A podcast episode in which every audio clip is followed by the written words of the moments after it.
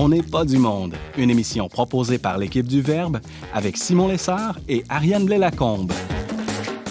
Cette semaine, à l'émission, Anne-Sophie Richard nous propose le plus vieux test de personnalité du monde. Brigitte Bédard veut faire rencontrer Jésus aux Québécois et Sébastien Gendron contemple le mystère de la croix. Bref, on n'est pas du monde.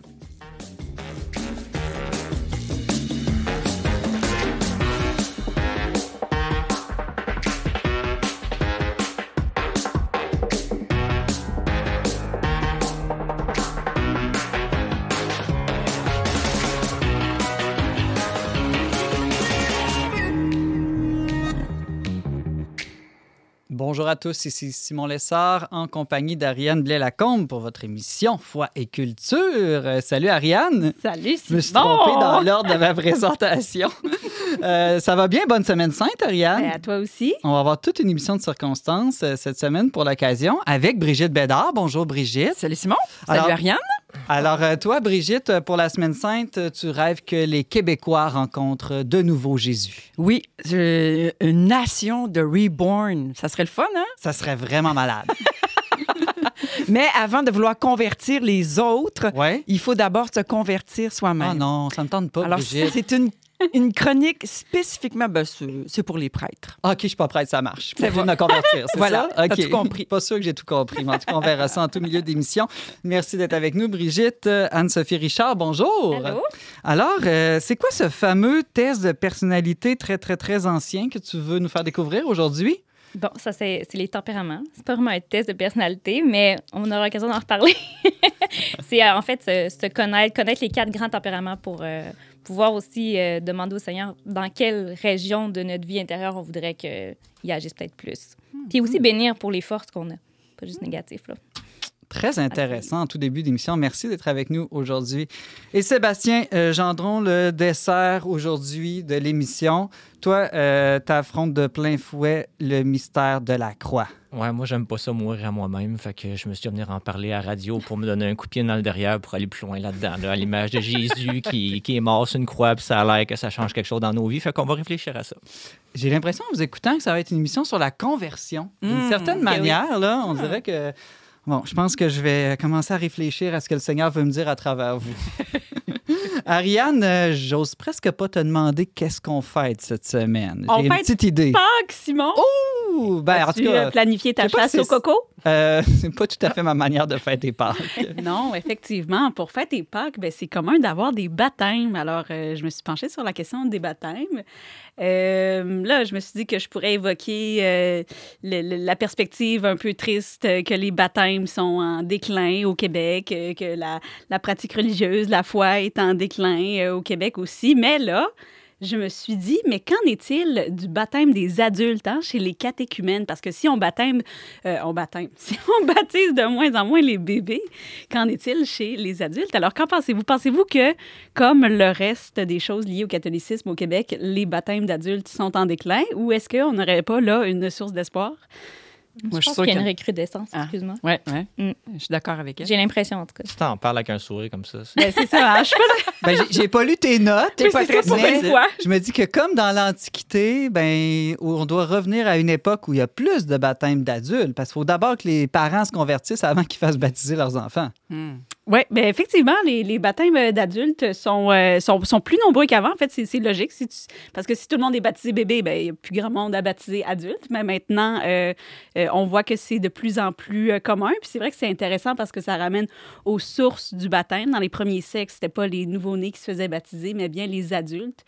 Donc, j'ai pas de trouvé de chiffres très récents pour le Québec, mais je pense que ça tourne environ autour de 1000 chaque année, ce qui est quand même pas pire si on considère que c'est des gens qui ont quand même besoin de s'engager dans un parcours de foi, faire des cours de catéchèse et tout ça, puis qui vont euh, forcément probablement porter leur foi de manière un peu plus vivante que ben, un bébé qui finalement n'a pas grand-chose à dire là-dessus, puis va peut-être pas euh, euh, vivre sa foi beaucoup. Puis en France, c'est autour de 4000. En France, j'ai trouvé plus de statistiques. Puis donc, il y a 10 ans, on parlait d'environ 3000 par année. Puis on est Ouais. déjà rendu à, à environ 4000, voire des fois des pics un peu plus grands que ça. Donc, je pense qu'il y a moyen de, de se réjouir puis d'avoir espoir quand même pour euh, la foi au Québec. Mais Mais je vais laisser Brigitte dans- nous en parler. C'est très encourageant, Ariane, parce que si tu compares la France au Québec au prorata de la population, Ben j'ai oui, l'impression hein? qu'on a un meilleur pourcentage. Mm. En tout cas, je dis On, ça on comme pourrait ça, pousser l'étude, ça serait intéressant. C'est bon, merci euh, beaucoup, Ariane. Allons-y tout de suite pour cette émission. Vous avez un commentaire, une suggestion ou une question pour l'équipe d'On n'est pas du monde? Contactez-nous via les pages Facebook et YouTube du Verbe Média ou écrivez-nous directement à onpdm à commercial le verbe.com. Êtes-vous plutôt colérique, sanguin, mélancolique ou flegmatique? Ces quatre tempéraments sont considérés depuis l'Antiquité comme étant à la base de nos personnalités. Anne-Sophie Richard est convaincue, elle, que bien connaître son tempérament peut nous aider à grandir en charité et même devenir des saints. Bonjour Anne-Sophie. Allô? Alors, euh, ça vient d'où ça, les tempéraments? Est-ce que c'est de la nature, de notre ADN? Est-ce que c'est notre une- éducation? C'est une bonne question. Je pense c'est, euh, il y a quand même un côté charnel dans le tempérament. C'est la manière, à prime abord, comment on va réagir aux stimuli autour de nous. Qu'il y a quand même comme un genre de réponse là, aux stimuli extérieurs qui est comme un peu naturel, euh, rapide. Puis, euh, on peut parler un peu de la matière première sur laquelle la grâce va euh, travailler. Hmm. Euh, puis, euh, c'est ça. En gros, c'est ça. Je sais, je- il y a aussi l'habitude de réponse aux stimuli qui est, qui est à considérer, c'est-à-dire l'éducation. Ça peut être un mélange de tout Oui, ça. mais je pense qu'il y a vraiment une matière première en dessous de. Tu sais, quand on a des enfants, hum, ils ont chacun Ben, leur tempérament. ça. Je- Hein? Quand j'ai vu le sujet, je me suis, je me suis dit, tu sais, elle qui a plusieurs enfants, j'imagine que tu as une cer- certaine cohérence éducative et pourtant, il me semble que quand on voit des enfants qui sont tous tellement différents. Tellement différent. Puis c'est pas juste la personnalité avec l'environnement autour d'eux, c'est aussi il y a fondamentalement quelque chose qui est en eux, qui est Ouais, parce unique. que vous aussi. les élevez plus ou moins pareillement. Oui, mais il faut s'adapter. Il faut s'adapter au tempérament. Il y a des choses, ça marche bien Ah qu'un ouais. colérique, puis ça marche pas bien qu'un flegmatique, je suis persuadée. C'est très ancien, cette théorie des tempéraments. C'est Oui. pas une affaire de psychologue du 20, 20e siècle. Non, c'est une théorie qu'il y avait même chez les philosophes anciens. C'est pas chrétien, là, je dirais, là, mais c'est des théories qui observent. Dans le fond, tu observes les différents tempéraments dans l'expérience euh, en côtoyant des personnes qui sont pas comme toi Hmm. sur le long terme. Puis tu vois bien que on réagit pas tous de la même manière aux mêmes événements, finalement. là. Mais les fondements scientifiques anciens de cette théorie-là, là, Non, c'est l'expérience. Les, trucs pense. des humeurs, puis la bile, Ah le oui. chaud, le froid, l'air. euh, Ouais. on peut reconnaître du vrai dans l'aspect plus personnalité, tout ça sans vraiment adhérer à, Exact, oui. à oui, l'explication euh, physique. Mais là, tu sais, aujourd'hui, je vais comme vraiment décrire chacun des tempéraments. Vous allez voir, ça fait plus de sens qu'on pense. OK, ben, à- On n'est pas dans la Bible, par exemple. rapidement euh, d'entrée de jeu. Le Ouais. premier, ce serait colérique, je pense. Ouais. hein? Bien, le colérique, c'est un tempérament extraverti. Déjà, tu des, des, introvertis, des extravertis. Puis c'est quelqu'un qui, euh, qui, en termes de vie intérieure, est plutôt actif dans la raison puis la volonté. Puis il est motivé par l'action, il aime la compétition, il aime gagner. Il y en a qui n'aiment pas ça, la compétition puis gagner. là. Moi, je suis de celle-là.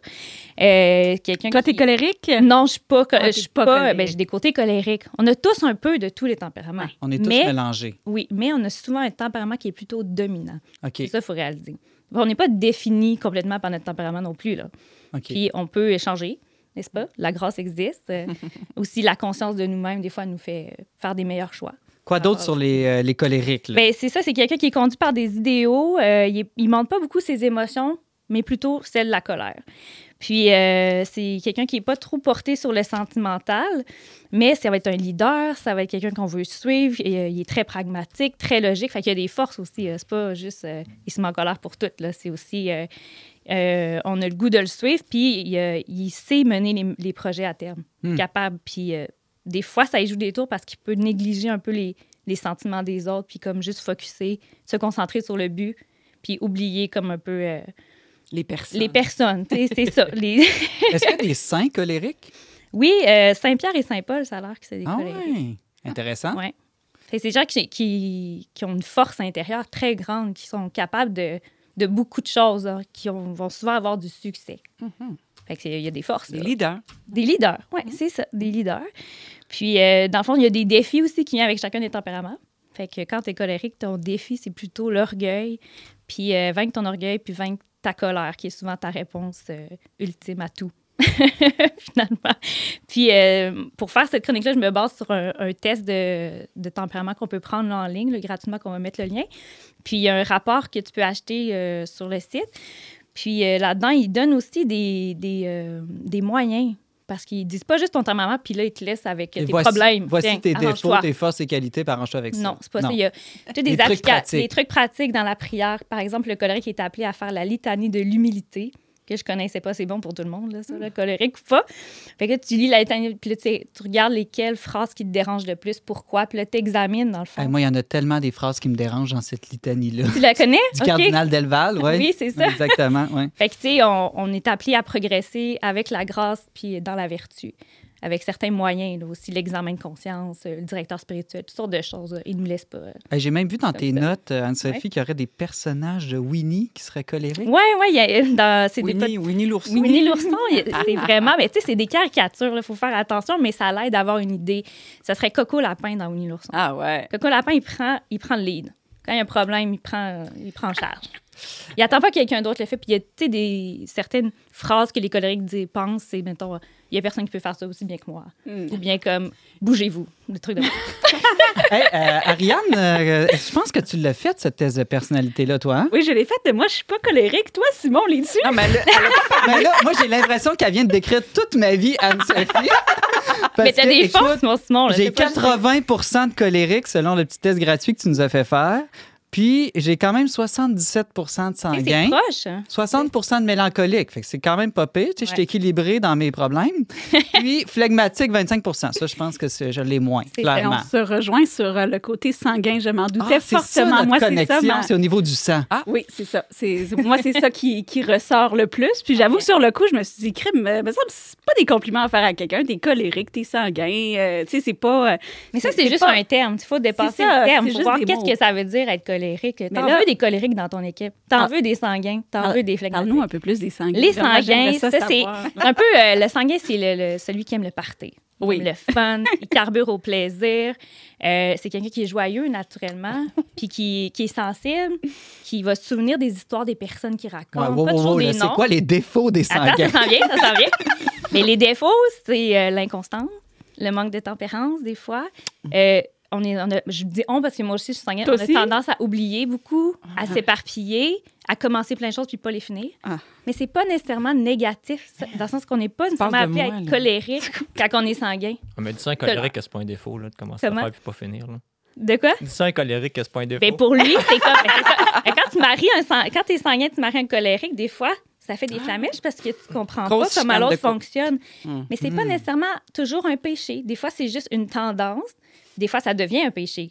L'inconstance. la Ça dépend qu'est-ce qu'on fait avec, dans le fond. Exactement. quoi d'autre? Mais d'être conscient, ça l'aide à savoir ça. Euh, quoi d'autre, quoi d'autre? Euh, il est docile de nature, il aime être entouré, il aime le monde, il est motivé par la nouveauté. Fait que c'est quelqu'un, des fois, qui va apprendre plein de choses puis qui va les redonner sans nécessairement aller en profondeur dans Hmm. tout. Mais c'est pas nécessairement négatif, c'est ça la fin. Ce serait quoi son défi puis son truc? Ben, son défi, c'est vaincre son inconstance puis son intempérance. Hmm. Euh, I can relate to that. Ariane, on s'en ouais. Puis, euh, le fond, c'est comme examiner. Souvent, les, les pensées qui sont derrière les émotions, c'est derrière les émotions, on a des pensées, puis c'est les analyser. Fait que souvent, le sanguin, il va dire Ah, c'est plate, j'arrête, j'abandonne. Parce qu'il dit que c'est plate. C'est pas nécessairement plate pour vrai. Moi, je suis comme. J'ai abandonné plein de choses dans ma vie parce que je trouvais que ça avait l'air plate finalement. C'est comme commencer un projet, puis quand t'es rendu à ça. 90% fini, Ah, C'est- j'ai plus plaisir. J'ai besoin d'un colérique à côté de toi qui va te pousser. C'est ça. Oui. Ouais. Et c'est puis, est-ce qu'il y a un, un saint? Oui, et un ben personnage oui, ben de oui. Winnie aussi qui serait des c'est sanguins? C'est Tigrou dans Winnie l'ourson. celui qui saute partout, là, qui, qui a tout le temps du fun, tout le temps de bonne humeur. Puis, euh, ben, c'est une caricature, mais c'est ça. Puis les saints, ça serait Saint-Philippe de Néry, Sainte-Thérèse d'Avila. Ah, sais, connais Le sanguin, c'est quelqu'un qui aime beaucoup euh, la beauté, euh, qui, a, qui a tendance à être un peu superficiel ou vaniteux, là, tu sais. Fait que c'est quelqu'un qui aime... Mais si euh, c'est une beauté orientée pour Dieu, ça Toujours. devient très positif. Voilà. Ah.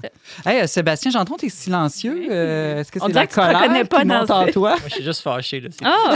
T'es Désolée! colérique aussi, je Non, pense. mais moi, hein? j'ai fait un test il y a une semaine dans le leadership vertueux de Havard. c'est là, pas qui, le qui même planche. Non, c'est pas le même test, fait que ça compte pas. Là. Je suis sorti à 98% colérique, mais. Non, mais le colérique, ça nous en prend Ça des colériques. pas, ça. Il faut comprendre, ça nous en prend des gens qui mènent les choses à terme. Ouais, ouais. Si on était juste des sanguins, ce serait terrible. Comprenez? Bon. Ouais, on comprend. Anne-Sophie, je veux qu'on ait le temps de parler un peu des mélancoliques et des flegmatiques. Bon. Allons-y. Le mélancolique valorise les grands idéaux. C'est des gens très profonds. Souvent, ça va être des artistes qui vont au fond des choses, mais ils ont tendance à ruminer. Puis ils sont plutôt actifs dans les, dans le- les émotions négatives. Tandis que le sanguin, c'était plutôt des émotions positives. Là. Il y a de la misère à, à garder en lui une émotion, une émotion négative, il faut que ça s'en débarrasse. Le mélancolique, il est bien un petit peu là-dedans. Puis comme il a tendance à encourager euh, ses chagrins, mettons. fait, il y a aussi, il, euh, il a tendance à être perfectionniste, puis finalement à tomber dans un extrême qui est de se sauver par soi-même, puis finalement n'a pas vraiment besoin de la grâce. Puis là, il devient déprimé parce qu'il n'y arrive pas, à- parce que la perfection n'est pas de ce monde. Ah! T'en connais des comme ça? Antoine. Fait c'est ça. Alors, euh, mais c'est quelqu'un qui capable de rentrer dans une grande contemplation, une grande prière profonde. Ça fait de- des grands saints aussi, comme euh, euh, Saint Jean de la Croix, Mhm. Sainte Thérèse, Thérèse Bénédicte de la Croix, qui est Edith Stein. Sainte Ouais. Stein. Elle a fait une, petite dépression aussi. Patronne de l'Europe. Tu sais, puis euh, c'est des tendances, dans le fond, à, la- à être plus déprimé, entre guillemets. Mais si c'est sanctifié par la grâce de Dieu, tu sais, je pense, on est appelé à être un saint colérique, un saint sanguin, un saint phlegmatique, un saint mélancolique. Et comment le mélancolique euh, peut devenir sain? Est-ce qu'il y a un truc? Euh, bon, excuse-moi, j'avais noté. Ben, c'est ça, examiner, dans le fond. euh, il, a- il parlait des souffrances du Christ, le mélancolique. Il peut examiner sa souffrance, pas trop longtemps, mettons. Puis voir le Christ, lui, à quelle souffrance il peut s'identifier dans les souffrances du Christ. Puis là, plus vivre ça tout seul. Vivre Hmm. ça avec le Christ, c'est un moyen. Puis il y en C'est a un bon moyen, même si on n'est pas mélancolique. Oui, tout à fait. Mais Mais, lui, spécialement pour lui. spécialement pour lui parce que ça y parle Ou elle. personnellement. Ou elle, c'est ça. Hey, euh, je veux vraiment qu'on ait le temps de parler des flegmatiques, là, même si Ah, c'est la personnalité que j'ai le moins. Euh, le flegmatique, il est motivé par l'harmonie. C'est celui qui va rechercher la paix facilement dans les relations. Vous comprenez qu'on en veut un de chaque, de chaque dans notre équipe. Ben là, oui. hein? Mm. Fait qu'il cherche à préserver la paix, mais sa vie intérieure est plutôt dans le côté de la peur. Il vit plus dans la crainte, il veut pas de trouble, il aime le confort. Mais euh, c'est quelqu'un qui est calme, qui est aimable, il est facile, dans le fond, à être en relation avec. Puis, euh, il, euh, il est... euh, excusez-moi. Il aime la structure, c'est ça, il est minutieux, puis... euh, quand il- tu lui donnes quelque chose, il va le faire comme il faut. Puis aussi, il est respectueux, il est poli. Il y a tous ces- beaux C'est côtés-là. quoi là. ses défauts? Ben, ses défauts, c'est qu'il manque de motivation. OK. peut être euh, rébarbatif au changement aussi, est très... Oui, vraiment, c'est ça. Il vit même plus- quand c'est nécessaire. même quand c'est nécessaire. Hmm. Voilà, fait que lui, il va avoir besoin d'encouragement pour se motiver à agir. Parce que la, la pensée génère l'émotion, puis l'émotion, c'est ce qui nous fait agir, ce qui nous motive à agir. Fait que lui, le flegmatique est plutôt apathique. Il doit vaincre son apathie, puis euh, il peut devenir un grand saint, comme Thomas d'Aquin, ça a l'air. Avec quel truc il peut devenir un saint? Euh, ben, c'est ça, voir un peu, euh, être, être franc, prendre le temps de descendre dans lui-même pour voir qu'est-ce que je veux vraiment.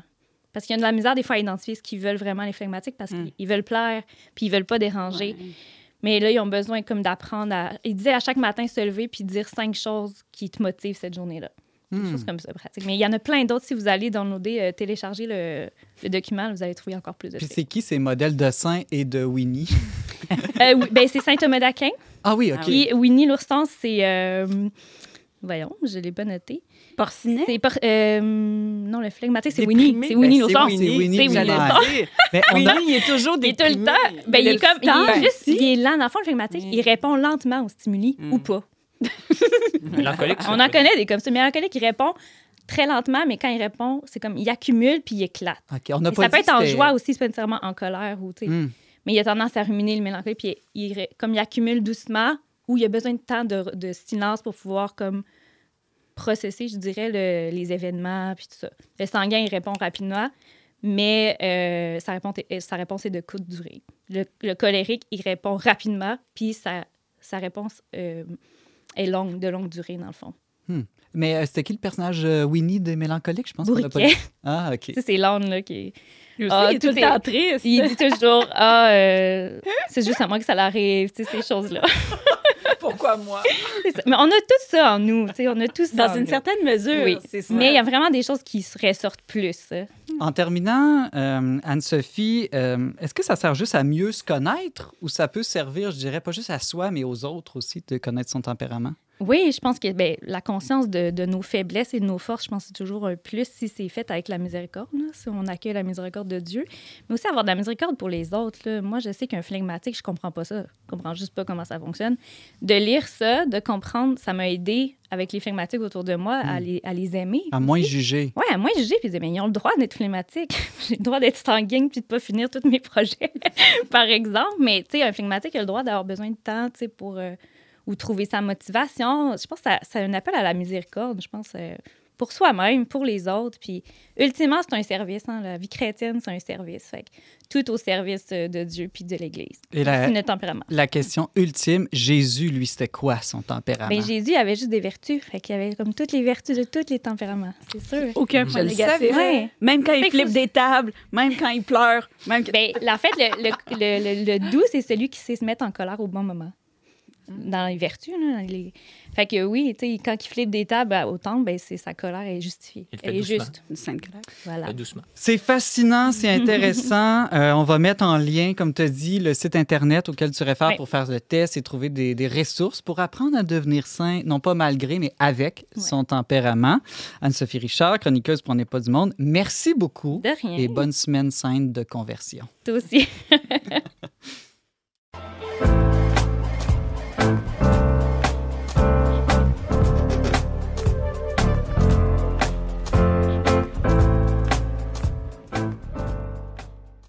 Les églises du Québec seront-elles vides ou pleines à Pâques cette année? Les Québécois ne veulent plus rien savoir de la religion, pense-t-on. Mais est-ce que les Québécois ne s'intéressent plus à Jésus pour autant? Brigitte Bédard est convaincue que Jésus a toujours la cote au Québec, en autant que l'on convertisse notre manière de penser et de parler de lui. Salut Brigitte. Salut Simon! Alors, euh, c'est qui, là, Jésus, tu penses, toi, pour les Québécois? C'est-tu un mythe dépassé, un gourou de spiritualité euh, populaire, une icône vintage ou, euh, ou au contraire un truc quétaine de grand-mère? Truc quétaine de grand-mère. Ouais, c'est ah ça que oui, je suis sûre. euh, oui. Je pense qu'en général, c'est ça. Alors, euh, Jésus. Moi, avant, avant ma conversion, c'est exactement ce que je Ben, pensais. Ma grand-mère avait une, une icône, euh, une statue du Sacré-Cœur que je trouvais tellement Oui, quétaine. là. c'est ça. Mm. Ben, ou une image, tu sais, de Jésus, là, qui a l'air d'une fille. Blond, finalement, aux yeux bleus. euh, dans une espèce d'halo. tu sais, c'est comme- Hum. Je pense que oui, c'est ça. Mais euh, ce qui bloque les Québécois, c'est cette image-là. Ouais. Euh, Puis quand ils se tournent vers l'Église, ben là. Parce que là, c'est quand même un fait que les églises sont vides, Brigitte. Là. Sauf deux, trois exceptions au Québec. euh, La Mm. plupart des églises se ferment carrément. Oui. Pourquoi? Tu me demandes pourquoi ils sont vides, les églises? Ben, on dit comme oui, je- parce oui. que toi, tu as de l'air optimiste de penser que les Québécois pourraient re- retrouver euh, Ouais, ben, avant de l'amour retrouver de Jésus. Ah, oui, ben c'est ça. Avant de retrouver l'Église, tu sais, je pense juste à ma propre conversion. Quand j'ai rencontré Jésus, ça m'a pris quatre ans avant d'être bien dans l'Église. Mm. Avant de- j'ai eu be- beaucoup de bébites à régler avec l'Église. J'ai lu beaucoup, j'ai parlé à beaucoup de monde. Donc, il y a eu un travail. Mais je veux dire, tout ça, c'est pas possible si tu n'as pas rencontré Jésus. Puis le problème actuellement des Québécois, Ouais. euh, C'est quoi le problème ben, des Québécois? le problème des, Québécois, des Québécois, ben, je l'ai trouvé, c'est que c'est dans Matthieu 9, 36, 38. Dans l'Évangile, là, tu as Jésus qui regarde les foules. Il dit, voyant les foules, Jésus fut saisi de compassion envers elles parce qu'elles étaient désemparées et abattues comme des brebis sans berger. Il dit alors à ses disciples, la, nana, la moisson est abondante, puis après ça, priez donc le maître de la moisson d'envoyer des ouvriers pour sa moisson. Donc Jésus, il est triste parce que il regarde les foules, il regarde le Québec et il voit des brebis sans berger. Mais c'est quoi la, la- la solution à ça? Ben, de- C'est que les bergers doivent se convertir. Les prêtres. Oui. Tu l'as dit en intro, ça m'a Oui. surpris. Oui, les prêtres doivent se convertir. Alors, pourquoi je parle, je parle de ça? Je dis pas que les prêtres, c'est pas du bon monde, là, hein, c'est mes frères, je les aime beaucoup. Mais les prêtres et les équipes pastorales, OK, entre ouais. guillemets, C'est intéressant. là, les-. Tous les leaders d'église. c'est ça, doivent, ben, c'est parce que les bergers, c'est supposé d'être les prêtres jusqu'aux dernières nouvelles, dans l'Église catholique en tout cas. Peut-être que dans d'autres sortes d'églises, les bergers, c'est plus le monde ordinaire, mais dans notre Église catholique, le berger, c'est euh, l'évêque, après ça, les prêtres, après ça, bon. Mais là, Alors- Bri- Brigitte, là, se convertir, c'est encore une question de morale? tu vas nous ramener que ce qu'on a besoin, c'est plus de morale? Non, c'est que j'ai j'ai été amenée à faire une conférence, des, un groupe de prêtres qui me demandait de faire une conférence sur comment convertir les Québécois. Mhm. J'ai dit, vous êtes sûr que vous voulez ça comme titre? Il a dit oui. Alors moi, je suis arrivée là, puis j'ai dit, moi vous dire comment convertir les Québécois? Bien d'abord, chers frères, convertissez-vous Et croyez à et l'Évangile. croyez à l'Évangile. tu sais. Donc, la phrase que vous dites là, en imposant les cendres, au- les cendres au, mercredi des cendres, ben faites-le vous-même. Mhm. Puis rencontrez personnellement Jésus. Fait que je dirais que la première chose à faire, c'est de rencontrer personnellement Jésus. Et croyez-le ou non, il y a beaucoup de prêtres qui n'ont pas fait cette rencontre. C'est pas parce que c'est pas des, des bons prêtres. Ils ont étudié longtemps, ils ont, sont full théologie, sont toutes dans la tête, mais d'avoir été inondés de l'amour de Dieu, d'avoir fait cette rencontre, ils ne l'ont pas faite Mais dans comment- leur chair. Comment, Brigitte Bédard, on fait ça, rencontrer Jésus? Ça veut dire quoi? Est-ce qu'il y a une méthode pour euh, réussir à le rencontrer? Tu te mets à genoux puis tu pries. C'est simple. Ben oui, il y a, il y a une. Oui, il faut d'abord admettre qu'on n'a pas fait cette rencontre et que cette rencontre elle doit être le centre de ma vie. Puis que c'est cette rencontre-là qui change ma vie. Puis tant que j'ai pas admis ça, puis que c'est pas mes études en théologie qui fait en sorte que je peux convertir les gens, tant que j'ai pas compris dans ma chair qu'il me manque quelque chose. Je pense à cette fameuse phrase que Jésus a dite dans la synagogue, puis qui a fait en sorte qu'on a voulu le garrocher en bas du précipice, quand il a dit, si vous admettez pas que vous avez besoin d'être sauvé, puis que vous, malgré le fait que vous êtes le peuple élu, si vous l'admettez pas ça, je peux pas vous sauver. Fait que si tu admets pas que tu m'as pas rencontré, moi, le Christ, ton Seigneur, là, ben je peux pas venir te rencontrer parce que tu penses que tu l'as l'affaire, puis tu penses que tu n'as pas besoin de moi. Puis comment parler de Jésus à un peuple? Oui, parce qu'une Si- fois qu'on l'a rencontré, il faut commencer à témoigner. Ben c'est ça. Alors comment témoigner d'une rencontre? Parce que c'est quoi Jésus? C'est juste une rencontre. C'est une rencontre d'une personne qui va faire en sorte que ma vie va être complètement changée, tranquillement. Pas du jour. Bon, il y en a que c'est des conversions fulgurantes, mais même quand tu vis une conversion fulgurante, toute ta vie va de conversion en conversion, puis c'est de plus en plus profond. Mais une fois que tu l'as faite, cette conversion-là, si tu veux en parler à quelqu'un, si tu veux convertir quelqu'un, si tu veux inviter quelqu'un à rencontrer cette personne-là, il faudrait d'abord que tu l'aies toi-même rencontrer. Là, Brigitte, je vois Anne-Sophie, Ariane. Tout le monde se lève la main. Qu'est-ce que j'ai dit Allez-y, là qui vous euh, dérange? Ben, c'est juste, je me disais, c'est vrai, il y a la rencontre, mais c'est comme tu dis, on- je pense qu'il faut le rencontrer dans toutes sortes d'aspects de notre vie. Comme certaines, on, la, on le rencontre comme au début, tout ça, puis après, des fois, on rencontre des épreuves, puis là, il faut le rencontrer encore, comme le découvrir encore plus, le Christ, dans Oui, cette épreuve-là. Tu parles des conversions. Oui. Ouais, tu sais, comme La continuer conversion est un processus Ouais. continu et non pas quelque chose qui Ouais. arrive avec Oui, un avant. mais ça, je l'ai dit. Ouais, Oui, ou oui, des oui. fois, tu l'as rencontré il y a 30 ans, puis là, ça s'est affadi un peu Ouais. avec le temps. Mais là, Brigitte, là, Mm. tu veux que nos prêtres admettent qu'ils n'ont pas rencontré Jésus. Je veux dire, il va y avoir une crise existentielle chez eux. On n'a déjà pas beaucoup des prêtres. Oui. Tu veux que l'Église implose d'elle-même pour renaître de ses cendres? Oui. Oui. Il y en a qui l'ont rencontré. Moi, j'en connais une oui. couple, hein? c'est ça. Ben oui, il y en a qui l'ont rencontré. Je ne dis pas que tous les prêtres sont comme ça, mais ça a été symptomatique. Et ce qui, quand j'ai été rencontrer ce groupe de prêtres-là, euh, ils se demandaient de quoi je parlais. De quoi je parlais quand je parlais d'une rencontre avec Jésus. Et il faut dire que moi, je viens d'un temps où je ne, je ne connaissais pas Jésus. Donc, je sais c'est quoi la différence. Puis quand j'ai fait un exemple, ma préparation au mariage quand j'avais 20 ans, OK? Je voulais me marier à l'église parce que ça faisait des belles photos. Fait que j'ai fait ma préparation au mariage qui a duré une fin de semaine.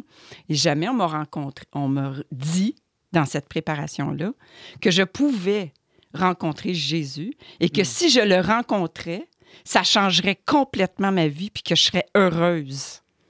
Jamais on m'a dit ça. Et si tu vas dans des documents du, de- des évêques catholiques ou des évêques, des évêques de l'Assemblée des, des évêques catholiques du Québec ou du Canada, Mhm. si tu regardes toutes les documentations, les communiqués, les interventions, les lettres qu'ils vont faire euh, pour, euh, mettons, il est arrivé un drame au Québec, ils vont écrire une belle lettre. Il nous invite toujours à rencontrer Jésus, c'est ça? Jamais, Jamais? jamais ils vont parler de Jésus. Ils vont pas parler de la personne de Jésus, que lui, toutes nos espérances sont en lui, puis que lui, il peut transformer ce qu'on vit. À la décharge de Monseigneur euh, Cardinal Wallet, ça fait partie de son énoncé de mission Ouais. de renouveler la rencontre avec le Christ. Donc, euh, je- Oui. C'est une généralisation, hein, évi- évidemment, qui fait Ben oui, je généralise, évidemment. Vous savez bien qu'il y a toujours des exceptions. Mm. Puis le cardinal Ouellette, il n'est plus là. hein. Non, mais je voulais le Cardinal Lacroix, excuse-moi. Ah! Oui, oui, le, le Cardinal actuel. Ah, Cardinal Lacroix. Oui, oui. Ah, d'accord. Rencontrer ou renouveler la rencontre avec le Christ. Au moins, c'est Oui. dit dans l'énoncé. Est-ce Oui. qu'on le vit, ça, je ne sais pas, mais c'est l'intention. C'est ça, tu sais. Alors, il y a, il y a comme une. Il y a- il y a comme une. Même dans le- la synthèse actuellement qui, a été, qui vient d'être publiée sur le, sy- le synode, sur la synodalité, il y a sept beaux trucs qui peuvent nous aider à euh, renouveler nos paroisses, ou en Mhm. tout cas qui, ont été exprimés par le peuple. Mais tout ça, c'est pas expliqué que ben, ça part. Tout ça est possible si ça part du fait qu'on a fait cette rencontre. Hmm. Donc, il y a comme. C'est comme si, dans notre Église, on prenait tout à l'envers. Tu sais, comme tu expliquais pour les baptêmes pour adultes, ben, c'est comme si on prenait pour acquis que, euh, c'est une chose que je disais euh, aux prêtres là-bas, quand vous faites un homélie, arrêtez de prendre pour acquis que les gens qui sont là, ils ont rencontré Jésus, qui connaissent la Bible, qui prient tous les jours, qui sont missionnaires. Qui ont... Prenez pas ça pour acquis, là. Alors, c'est comme si il faisait de l'analyse de texte au lieu de simplement interpeller puis annoncer le kérigme. Hmm. De juste dire le kérigme. Jésus, il est mort, ressuscité pour nous, puis c'est ça qui fait que ça change ma vie. Puis qu'est-ce que ça change? Puis y aller dans le concret. Puis il y a comme plein de petits trucs euh, qui peuvent être faciles à adopter, puis qui sont toutes dans la synthèse de, sur le, le synode, sur la synodalité. Comme quoi, par exemple? Ben, un truc, c'est de développer la culture du témoignage dans nos églises. Puis ça, c'est l'annonce du kérigme. Puis ça, c'est concret. Donc, quelqu'un qui va en avant, qui peut être soit pendant l'homélie, après l'homélie, ou qui remplace l'homélie. En tout cas, il y a une façon de faire, ou avant la messe. ou- Mais d'aller en avant, quelqu'un qui, raconte sa rencontre avec Jésus, puis comment sa vie a été transformée, puis comment ça continue, puis que Mm. c'est de mieux en mieux. Bien, quelqu'un qui connaît pas Jésus, là, puis qui entend ça, c'est du concret pour lui dire, ah, OK, Jésus, c'est une personne. C'est pas juste un poster qui éteint sur le mur de ma grand-mère, là. C'est vraiment une personne que je peux rencontrer qui est vivante aujourd'hui. Avant le méli, moi, je trouve ça, pas avant le méli, excuse, avant la messe, je trouve ça génial pour deux raisons. Un, ça vient pas tout bouleverser la, la liturgie, puis on a quand même besoin de bonnes homélies de nos prêtres, Mhm. mais aussi parce que ça, le, le monde, ça les motive à arriver d'avance à la messe parce qu'ils veulent entendre le témoignage qui va être dit avant la messe. Oui, exactement. Ça donne Donc, une ferveur pour entrer peut- dans la messe. C'est ça. Donc, ça peut attirer. Mm. Donc, ça, c'est un des trucs qui est super important, de développer ça aussi. Puis aussi, ce qui, euh, ce qui transparaît aussi de cette synthèse de- du synode sur la synoda- synodalité, c'est de travailler à, à plusieurs. Donc, de faire des petits groupes dans les paroisses, mais aussi dans les maisons, petits groupes de partage. Puis que euh, ces petits groupes de partage-là, ils se mettent au service dans la paroisse. Donc, mais ça, c'est en train de se réaliser dans notre Église. Puis, Mhm. il y a beaucoup de prêtres qui ont ouvert leurs portes à, mettons, les formations alpha. Ouais. Puis ça, ça, ça amène cette culture du témoignage, ça amène une fraternité, un accueil, ce qui manque beaucoup dans, dans nos églises. Donc, Que tout soit personnel, au fond, je t'écoute. De même qu'il faut une rencontre personnelle avec Jésus, il faut que l'Église, ce soit des rencontres Mais personnelles avec d'autres chrétiens. Est-ce que c'est pas ce que Jésus a fait? Quand Jésus est venu, là, il n'a pas fait sa petite affaire tout seul en avant à dire des discours. La première chose qu'il a faite, c'est que il est allé choisir des gens. Il a créé une fraternité autour de lui. Donc, c'est la base de nos paroisses. Fait que si la fraternité, puis il y a la prière, ça va ensemble, tu sais. Mhm. Donc, ma relation avec le Seigneur. Donc, s'il n'y a pas ça à la base, si je suis là comme prêtre, puis je vois qu'il y a Zéro fraternité, qu'on fait la messe, on ferme la messe, vite, il faut fermer l'église. Et combien de fois je me suis fait jeter dehors, moi, avec mes enfants, parce que fallait fermer l'église, là, parce que il- ça fait une demi-heure que la messe est finie. Bye, tu sais. Alors, il y a comme quelque chose à travailler à ce niveau-là. Puis, je pense que ce document de synthèse, si on se donne la peine de le lire, il n'y a pas grand monde que je connais qui l'ont lu. Mais non, moi, tu me donnes envie de le lire, mais c'est très intéressant. Il y a sept points qui ont été exprimés. Et dans ces sept points-là, on retrouve les cinq essentiels de la, voie- la foi chrétienne, qui sont la prière, c'est-à-dire ma relation avec Dieu, qui est la vie fraternelle, qui est la formation. Tout le monde veut de la formation, le service, être au service les uns des autres, s'entraider, et l'évangélisation. Alors, ces cinq points-là se retrouvent dans cette synthèse-là, diffus, mais avant de vivre ça, il faut vivre la rencontre avec Jésus. Puis dans l'Évangile, c'est ça qu'on se rend compte. Jésus, il, est allé voir chacun. Il est allé voir Matthieu. Il est allé voir. Il y a eu une rencontre personnelle avant qu'il y ait une vie de changer. Alors, il faut focuser sur la rencontre personnelle.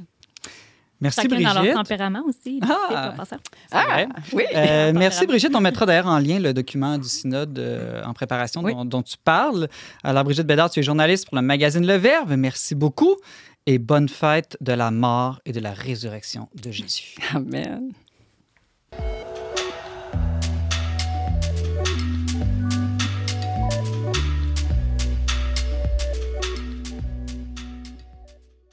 De retour en On n'est pas du monde avec Simon Lessard et Ariane Blais-Lacombe. Le mystère de la croix sera au cœur du vendredi saint qui précède la fête de Pâques dimanche prochain. Que signifie ce symbole emblématique des chrétiens qui était pourtant dans l'Antiquité un instrument de torture? Sébastien Gendron est là pour en parler avec nous en cette semaine sainte. Bonjour euh, Sébastien. Salut Simon. Ah, J'ai juste des questions très faciles pour toi aujourd'hui. Euh, en quoi la mort de Jésus sur la croix, là, au fond, la mort de Dieu Ouais. Euh, ça nous sauve? Le lien entre croix et salut, c'est pas nécessairement évident. Ben, c'est ça, il y, a des, il y a différentes façons de l'expliquer. Moi, je l'ai parlé de trois euh, explications standards, là, je dirais, mais euh, même pour moi, c'est pas évident. là. Comme chrétien, ça fait 20 ans que je suis converti, là, puis je continue à regarder la croix des fois, puis je fais comme, mais qu'est-ce que tu fais là? Genre, tu sais, débarque, tu comme euh, disaient les gens autour de lui, là, bouge, tu sais, moi, je suis un colérique, hein? Fait que, tu sais, c'est comme, faites quoi, tu sais? C'est là dans ton tabernacle, à nous regarder faire, tu sais. Fait que c'est sûr que pour moi, c'est comme un grand mystère, le, le salut par la passivité aimante, là, tu sais, se, se laisser, euh, se laisser faire par le mal pour absorber en soi l'amour. En tout cas, euh, le premier modèle euh, qui est assez typique, qu'on présente souvent pour expliquer la croix, c'est ce qu'on appelle le modèle juridique, c'est-à-dire que c'est celui qui est présenté par Alpha, par exemple, ou même dans des certains parcours comme euh, CCO, le Mission Campus. Les protestants sont assez forts sur ce modèle-là. En fait, Euh, c'est l'idée que, par exemple, ben, l'homme a accu- accumulé un péché énorme là, sur, son, sur la balance, là, si on peut dire. Là, le poids Ouais. est lourd, et puis tellement lourd qu'on ne peut pas le soustraire par nous-mêmes. Donc, le Christ vient comme prendre sur lui le péché, puis nous, nous en soulager. Donc, il nous, il nous décharge de la culpabilité ou du, de, de- Il paye à notre place une dette. une dette, il paye la facture. Là, comme Ou on il va en là. prison à notre place. Exactement. Fait que, tu sais, c'est sûr que ça fait paraître le côté vraiment beau puis généreux de Dieu, qui prend sur lui nos offenses, qui, qui se sacrifie pour nous. Mais en même temps, est-ce que ça nous donne pas une image de Dieu un peu juge ou justicier, que c'est toute une question de, de, de faire des comptes? Ben, il y a cet aspect-là, justement, que je trouve qu'il y a eu des dérives dans l'histoire avec ce modèle-là, dans le sens que, tu sais, juste dans le milieu chrétien, il y a une, une phrase un peu euh, touchée, là, tu sais, quand on dit que le fils vient soulager le père de son courroux, là, tu sais, des fois, on a l'impression que, dans le fond, Dieu est enragé, Dieu est un colérique, là, vraiment, là. Puis là, il, il se, il se décharge sur son fils, puis là, après ça, là, ça a fait du bien, là, fait que là, il s'est recrinqué, là, puis il a retrouvé le calme, là, pour euh, 2000 prochaines années, là. Fait que, tu sais, c'est- vraiment, euh, ça nous donne un- une image tordue du Père, alors que l'image qu'on a, c'est un peu l'image d'Abraham hein, qui, qui- qui souffre, qui peine à, à sacrifier son fils Isaac. Puis c'est vraiment ce que le Père fait. c'est- pour lui une torture de donner son fils, mais c'est là son, son geste d'amour, c'est de donner ce qu'il a de plus précieux. Alors, euh, C'est- ça, parce que quand même, ce modèle juridique, là, même si le mot est pas sexy, il est biblique, après tout. Exactement, il y, a, une justification biblique à ça. Puis mon but, c'est pas de dire qu'il y a un modèle qui est faux, qui est, qui est inexact. C'est différentes nuances, dans le fond, dans tout ça. Mais moi, ce que je veux en venir, c'est que ce modèle-là, ce qui est intéressant, c'est que même dans l'Évangile, en Matthieu 18, là, quand euh, Jésus nous dit qu'il faut pardonner sept fois, 77 fois euh, les péchés des gens, donc il faut, être comme Dieu, il faut, être infiniment bon. Ben, il va parler de la parabole euh, du bon roi qui fait venir son serviteur, puis qui, comme il doit des millions, puis il a dit ben, que je ne peux pas te payer, là, ça n'a pas de bon sens. Fait qu'il dit ben, regarde, euh, j'efface ta dette parce qu'il tombe à genoux, puis qu'il pleure, puis qu'il a pitié. Il le renvoie.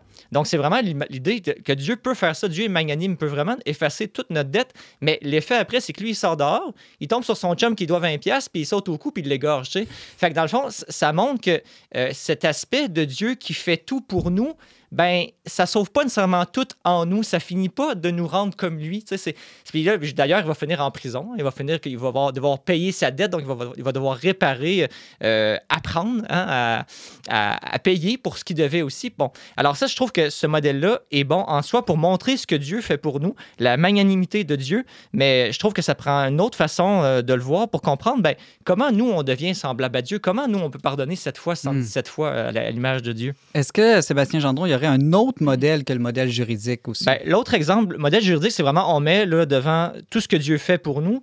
Dans l'autre exemple, j'appelle ça l'exem- l'exemplarisme, par exemple, c'est Dieu est un modèle. Donc, euh, le Christ, vraiment, est- on, peut l'imiter dans sa vertu, dans tout ce qu'il a fait de bon.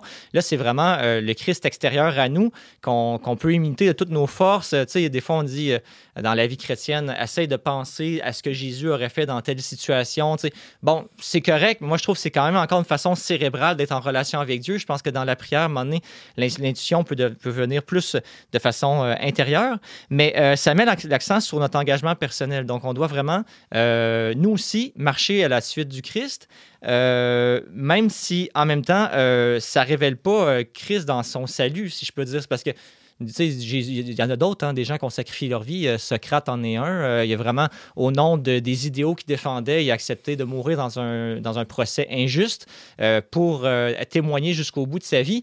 Bon, est-ce que ça fait que Socrate m'aide, moi, dans ma vie, là, de façon, dans ma vie spirituelle, à autre que par un exemple édifiant? ça peut m'inspirer. Ça peut m'inspirer, mais c'est pas ça qui m'induit une force là, particulière, une grâce particulière. Parce que là, pour, si je comprends bien, on parle de modèle de, pour comprendre le mystère de la croix. Donc, Ouais. ce serait l'idée que puisque Jésus est mort sur la croix, moi, je dois l'imiter, donner donner ma vie pour les autres comme lui. Exactement. Puis il y, a, re- il y a vraiment eu des courants en théologie là, où on a réduit vraiment la croix à un modèle extérieur à l'homme qu'on doit imiter, dans lequel finalement il n'y a pas vraiment de communion spirituelle entre moi et Dieu. Là. Mais est-ce que c'est pas un peu décourageant? Parce que moi, honnêtement, j'arrive pas à donner ma vie comme Jésus, puis encore moins sur une croix. Ben exactement. C'est ça tout l'enjeu euh, de, de- de- de ce défi-là. Je, je- je donnais des enseignements sur les, les tentations au désert là, durant le carême. Puis ça commence avec le baptême. hein. Puis dans le baptême, c'est vraiment ça. Jésus plonge dans notre réalité pour qu'on plonge dans la sienne. C'est fou, là, on y pense pas, là, mais quand on parlait du baptême d'adulte tantôt, c'est consentir à entrer dans ce projet de fou-là Mm. que si vraiment Christ a tout donné pour moi, je dois être prêt à tout donner moi aussi. Fait que toute ma préparation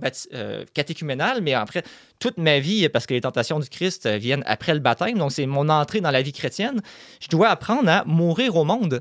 Mourir au monde. Ça, euh, je pense que dans un monde qui se déchristianise de plus en plus, il y a quelque chose à redécouvrir là-dedans qu'on qu'on avait moins besoin d'entendre depuis quelques siècles dans un monde de chrétienté où, dans le fond, toute la société était chrétienne, avec des institutions chrétiennes, avec des valeurs chrétiennes. Dans le fond, se réaliser dans le monde, c'était une bonne chose. Ça pouvait épanouir notre vie chrétienne. Mais dans un monde qui se déchristianise, on redevient comme au premier temps de l'Église, ben, il faut être capable de faire ce discernement en- entre qu'est-ce qui est de Dieu puis qu'est-ce qui ne l'est pas dans le monde qui nous entoure. Puis ça, ça demande de faire des choix quand même radicaux.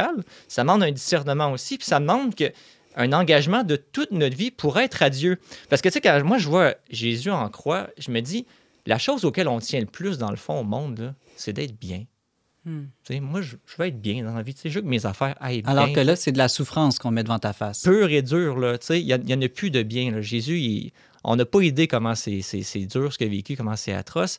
Mais je me dis, mais il fait tout ça parce qu'il y a une multitude qui va en profiter après lui. C'est vraiment la kénose, là. C'est vraiment. euh, lui, il ne tient.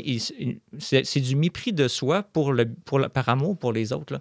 Ça va jusque-là. Donc, en fait, il faut en arriver de plus en plus à ça comme chrétien, mais en quoi euh, cette mort en croix n'est pas juste un modèle extérieur ou euh, un, un acte euh, accompli qui ne me concerne pas directement? Je pense que c'est ce que moi j'appelle le modèle mystique. Fait que ça, ce serait comme ton troisième modèle pour Ben, comprendre le mystère de la croix. C'est celui que j'essaie de, de vivre dans ma vie. En tout cas, c'est de comprendre que tout ce que le Christ vit depuis sa naissance, sa conception jusqu'à sa mort, un mystère de communion avec ma vie personnelle et la vie de chaque- personne. Puis quand je contemple la vie du Christ, c'est un peu ma propre vie que je contemple à travers lui parce que lui, par amour, s'est uni à moi à, chaque occasion de sa vie. Puis ça, c'est possible juste parce qu'il avait une conscience divine. Là. L'être humain ne peut pas faire ça, mais il a vraiment euh, considéré chacune de nos existences et il a donné sa vie pour chacun. Donc, autrement dit, c'est un, un- équilibre entre le, volontarisme, dont j'ai déjà parlé dans une autre chronique, puis le, le quiétisme ou le fidéisme.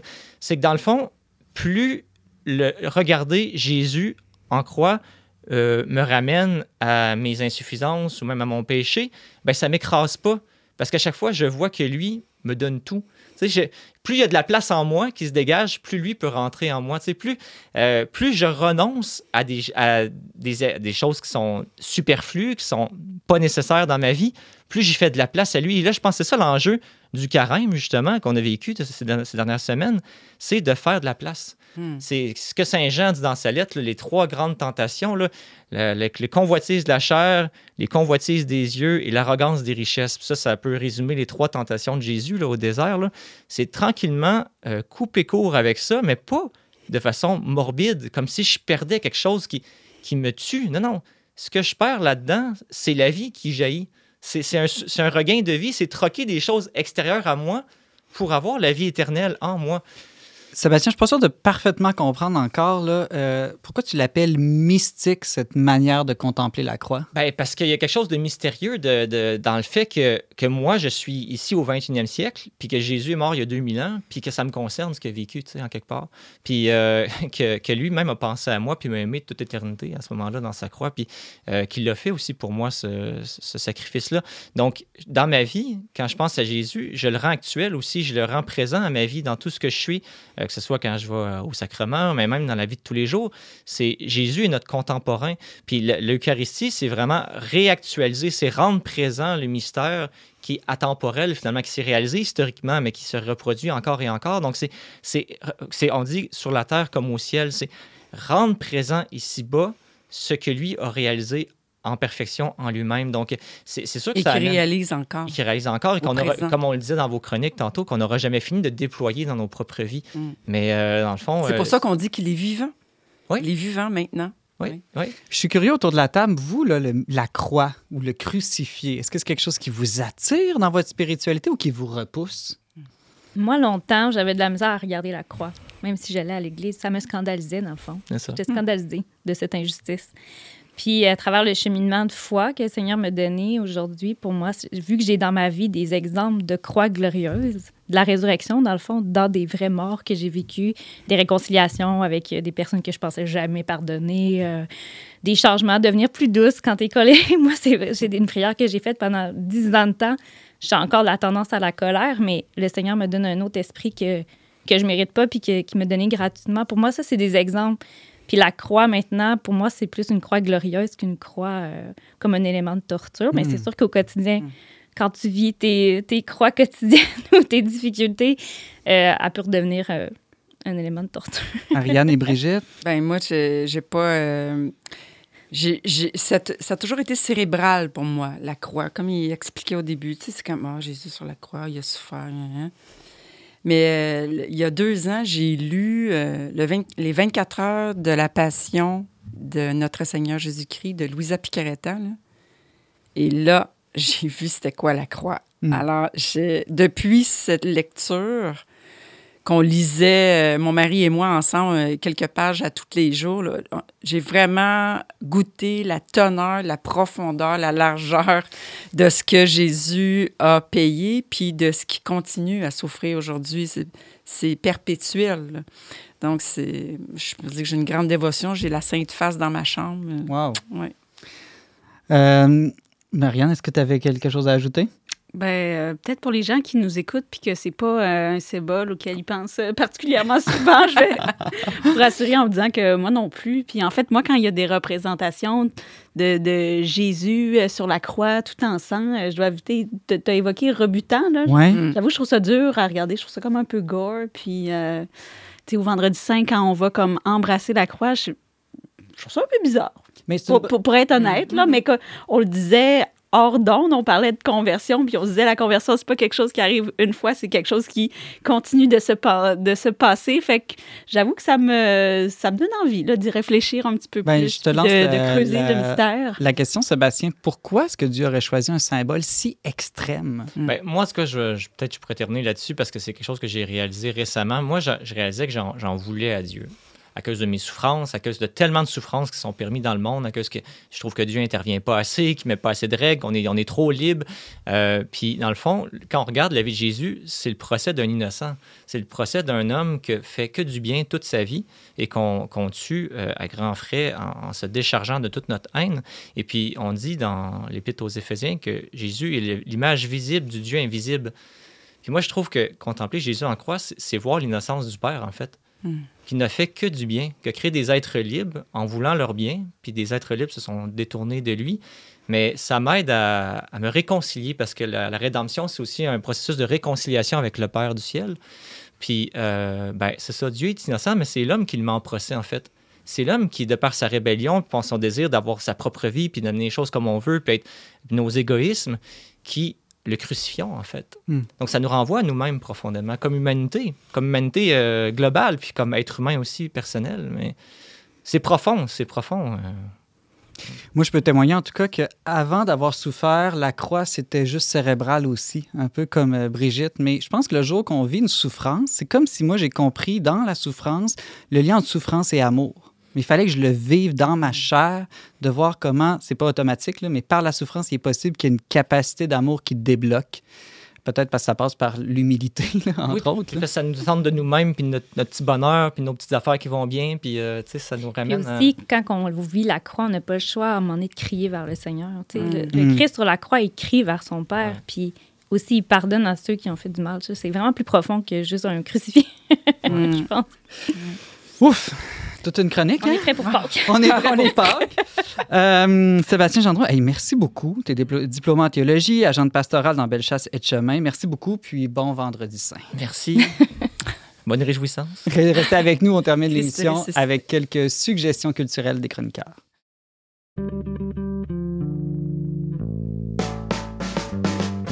On n'est pas du monde est une émission produite par l'équipe du magazine Le Verbe. Pour vous abonner gratuitement et recevoir 8 numéros par année, visitez leverbe.com oblique abonnement. C'est l'heure de notre tour de table culturelle. Anne-Sophie Richard, je commence avec toi. Bien, moi, je vais vous parler de la lecture à voix haute. Je ne sais pas s'il y en a qui pratiquent ça déjà, mais nous, on a commencé ça cette année, la lecture à voix haute en famille. Fait que, euh, on peut lire la Bible à voix haute. C'est vraiment plus le fun que ça a l'air. Puis, ces temps-ci, on lit 13 à la douzaine. C'est un roman anecdotique d'une famille de 12 enfants. Le film Cheaper by the Dozen, là, il a été inspiré de ça, mais euh, ça n'a rien à voir. Ça n'a rien à voir avec le film. C'est drôle. Le père est tellement spécial. Il a un tempérament justement vraiment spécial. Il fait toutes sortes d'affaires, euh, des rassemblements sifflés. euh, il achète des, des surprises à ses enfants. Il a 12 enfants, roux dans une auto, il ne sait pas conduire.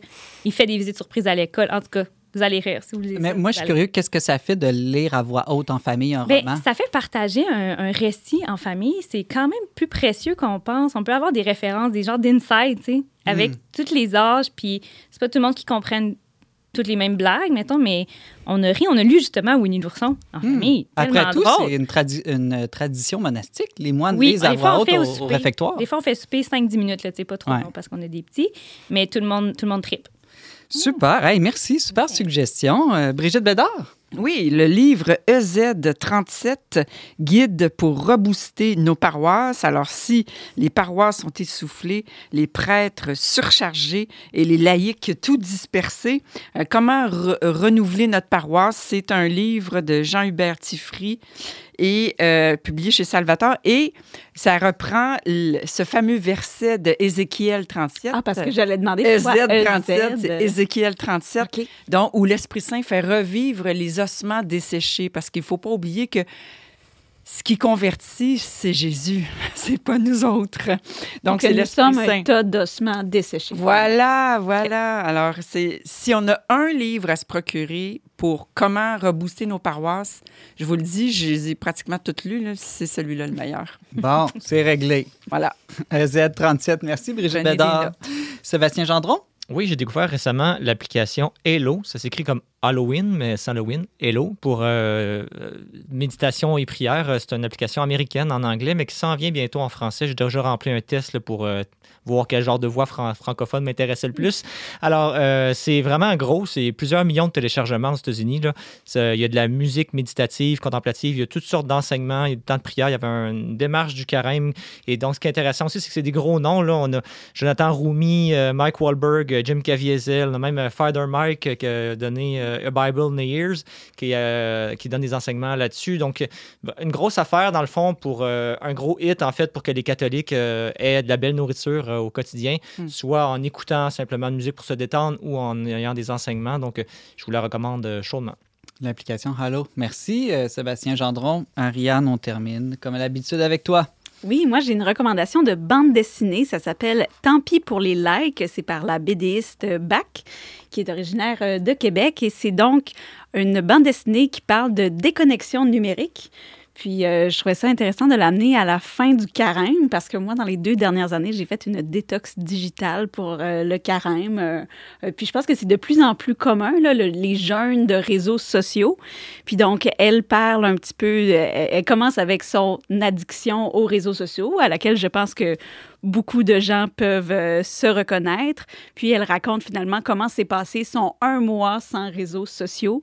Donc, elle fait elle-même le parallèle avec, par exemple, un mois sans alcool, un mois sans réseaux sociaux. On voit quand même beaucoup, euh, de plus en plus, là, ces genres de, de carême euh, pour, pour athées, finalement. Là. Donc, on, moi, ça me fait sentir qu'on on voit les excès de notre monde, puis on sent malgré tout le besoin de, de purger, de faire de la place, va dire, faire de la place pour l'essentiel, hein, pour la famille, pour... euh, ça sera jamais faire de la place euh, pour Jésus dans notre cœur, mais ça peut... Ça peut quand même arriver, si on peut le souhaiter. Mais reste que la démarche, il y a quelque chose de commun, puis je pense qu'il peut y avoir quelque chose d'intéressant pour nous aussi. C'est une BD plus pour adultes ou pour enfants? Non, pour adultes. OK, pour adultes. Ben oui, ça existe des BD pour adultes. T'as l'air non, non. surpris. Ben non, non, mais je voulais, je, je- je voulais savoir si c'est quelque chose à donner à tes ados, par exemple, pour leur donner le goût de se déconnecter un peu plus. Ben, je pense que pour un ado, oui. Là, à partir de 13-14 ans, je pense que les 13-14 ans sont sûrement très capables d'être très accros à leur cellulaire euh, de nos jours. Donc, euh, oui, ça peut mener des belles réflexions là, en bas âge. On peut pas télécharger l'application sur notre téléphone. Non, donc c'est Tant pis pour les lacs de bac. C'est publié chez Nouvelle Adresse. Et en fait, là, je suis super d'actualité. Là, ça paraît cette semaine. Ah, wow! Merci, Ariane Delacombe. On mettra évidemment cette suggestion, comme toutes les autres, en lien euh, sur euh, les plateformes Facebook et YouTube. Merci beaucoup d'avoir été avec nous cette semaine. Vous pouvez réécouter cette émission en format balado ou vidéo euh, en tout temps sur Facebook ou YouTube. Pour tous les détails, visitez leverbe.com baroblique radio. Je remercie Ariane Delacombe à la co-animation, Marc-Antoine Baudette à la technique. On se retrouve la semaine prochaine, même heure, même antenne, pour une autre émission. On n'est pas du monde.